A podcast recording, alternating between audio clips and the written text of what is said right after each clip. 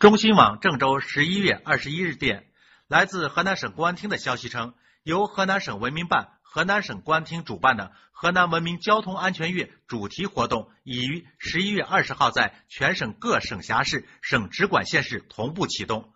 在为期一个月的活动中，河南将对各类交通违法行为进行集中整治，并实行交通违法超告制度。通报称，即日起。针对查处到的交通违法行为实行超告制度，个人违法信息将超告至所属单位，对典型案例还将通过媒体曝光。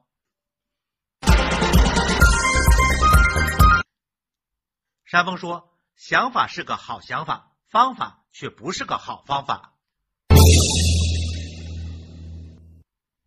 交通违章违法行为确实招人恨，也该受处罚，但是。”把个人的交通违章违法行为抄告到所在单位的做法却明显过时了。请问，当违章违法者只接受违章违法的处罚，拒绝提供个人所在单位的时候，你有什么法律依据强迫他必须要告知你他所在的单位呢？执法者也必须要限制在法律的框架内执法吧？再请问，你抄告单位的目的是什么？还不是为了加重违章违法者的违章违法成本呢？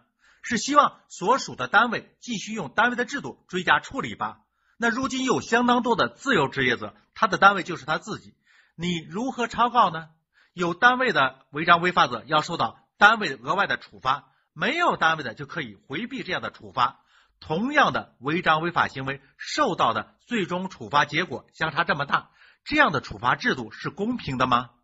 社会管理中要做好一件事情，一定遵循公平公正的原则，通过合法合理的手段采取长期有效的措施。否则，仅有好的出发点是远远不够的，仅靠短期的活动是巩固不了成效的。老百姓们呢也是不能满意的。